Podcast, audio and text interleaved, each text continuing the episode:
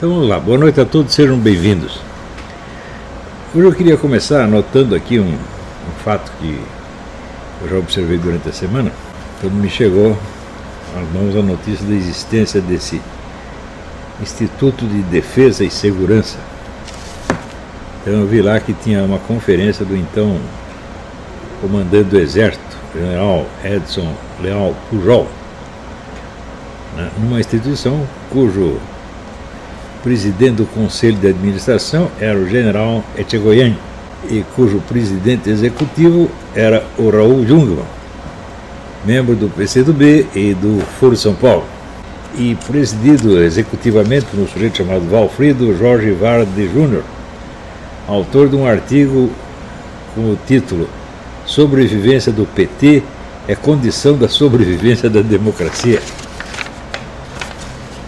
E lá entre os, os articulistas principais tinha, em primeiro lugar, o seu Luiz Felipe de Alencastro, aquele que assegurava que o Foro de São Paulo não existia e que era articulista da Veja e professor de História do Brasil na Universidade de Paris. Entre os outros colunistas tinha o Guilherme Boulos, que eu não preciso dizer quem é, né? e a Márcia Tiburi, que também não preciso dizer quem é. E houve lá uma mesa redonda com a participação do embaixador da República Popular da China, seu Yang Wanmin, todo mundo, todo mundo conhece.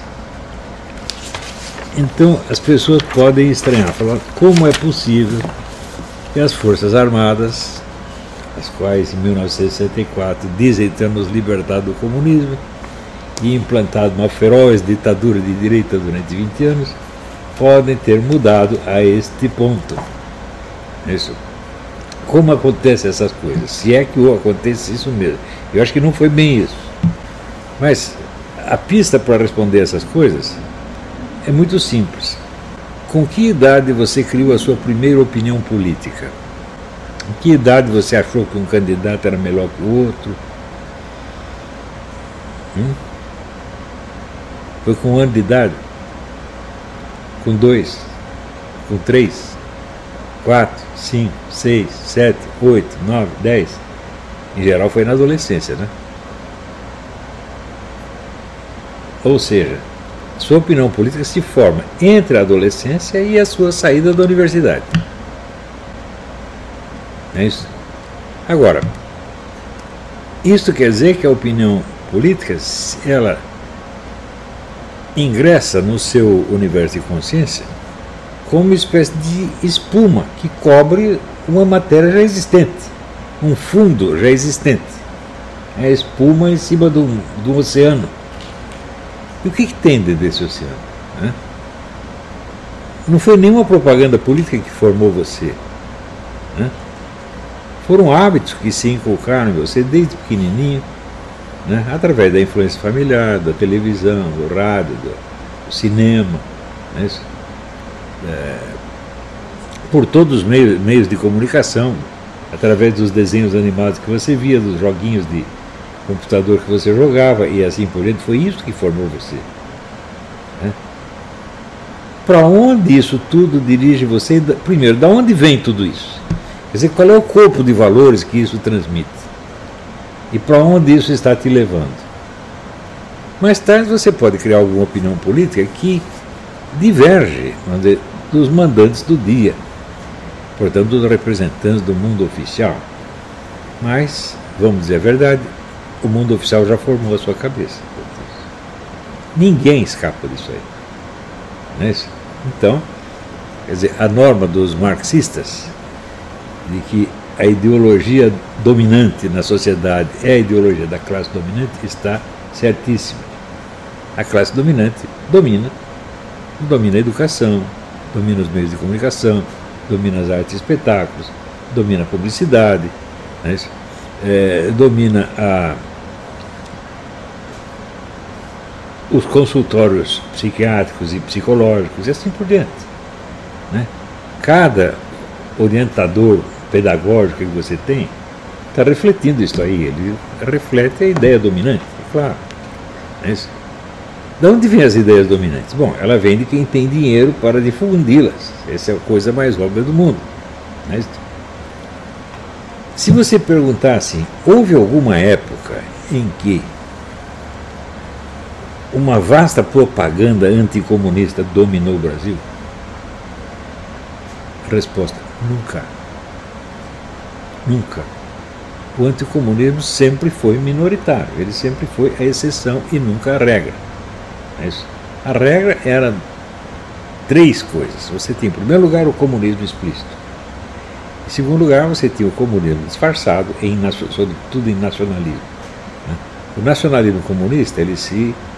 Eh, ele difere, nacionalismo comunista, especificamente brasileiro, ele difere de todos os nacionalismos do mundo, porque em todo mundo o nacionalismo consiste no orgulho nacional, orgulho dos feitos passados, no orgulho das vitórias, das é, batalhas vencidas, das grandes descobertas, das é, grandes construções arquitetônicas, das grandes obras de arte, da grande filosofia, tudo isso é, é o motivo do orgulho nacional, é a base do nacionalismo. O nacionalismo brasileiro é baseado no ódio aos Estados Unidos.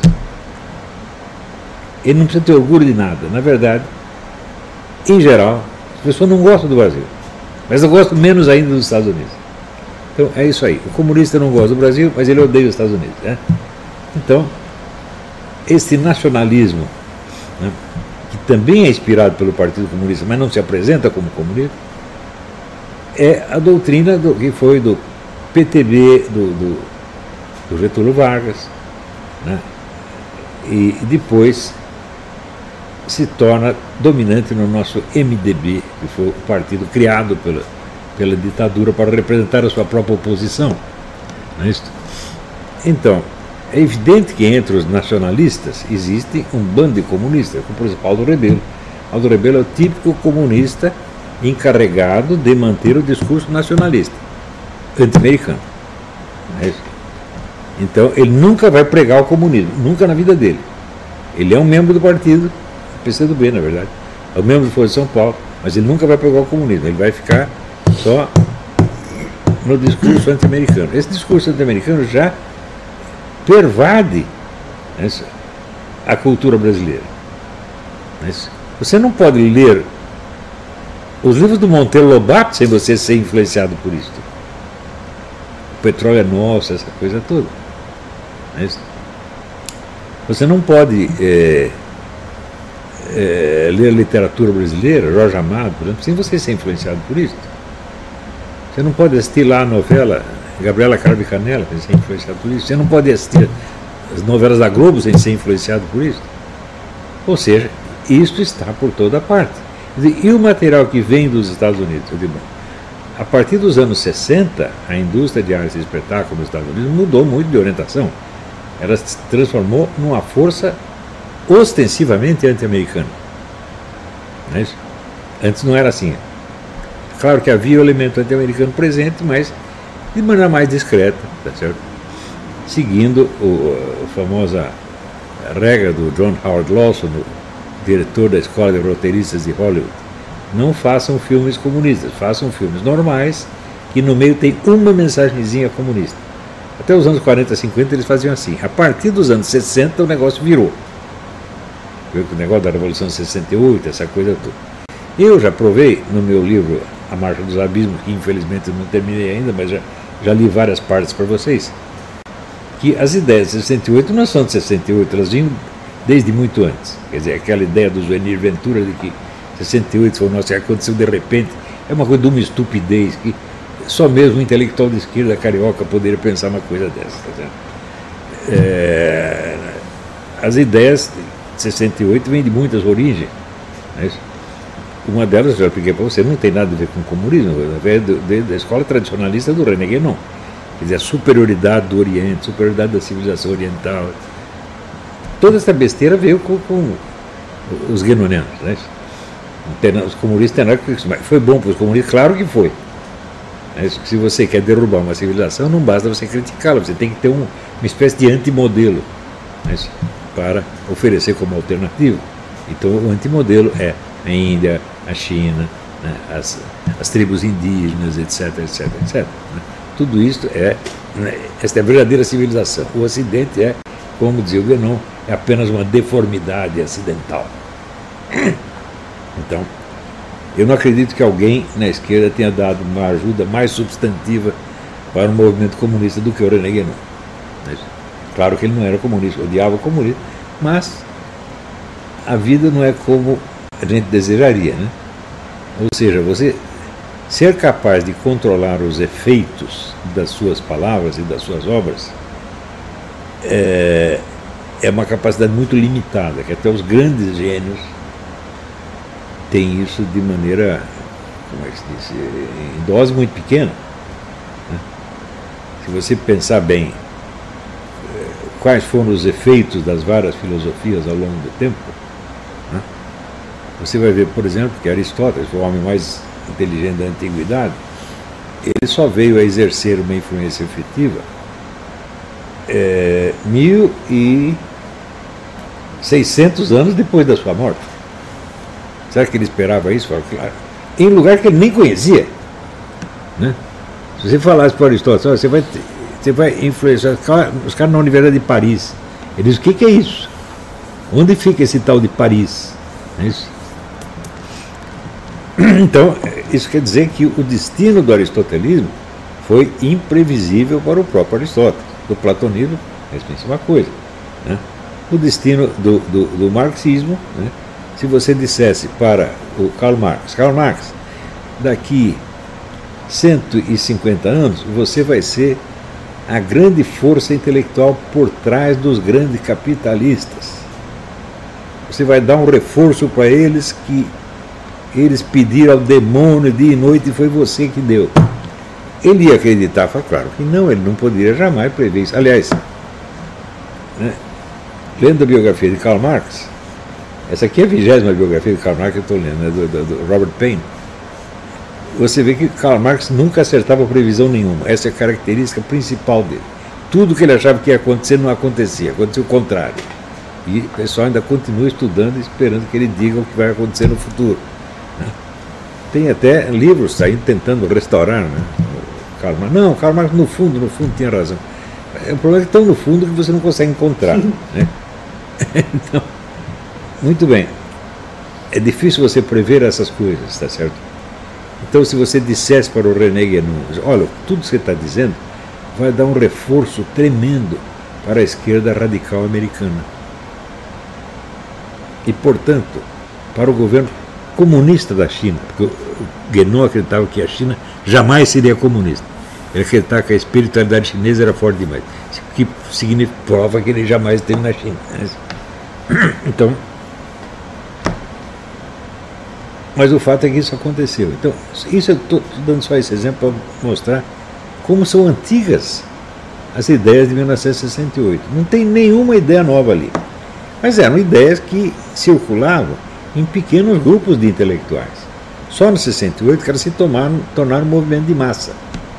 Um desses movimentos de massa foi o anti-ocidentalismo nas artes e espetáculos.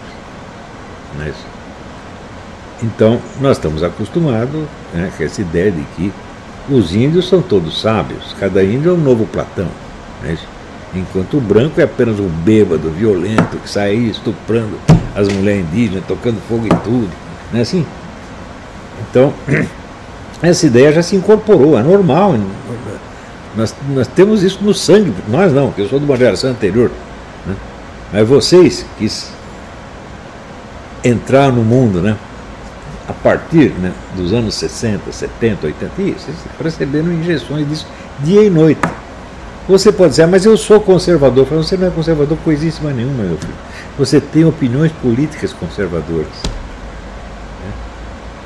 E o fundo da sua alma é conservador? Claro que não. Para fazer isso, você precisaria fazer uma psicanálise, precisaria fazer uma análise de profundidade.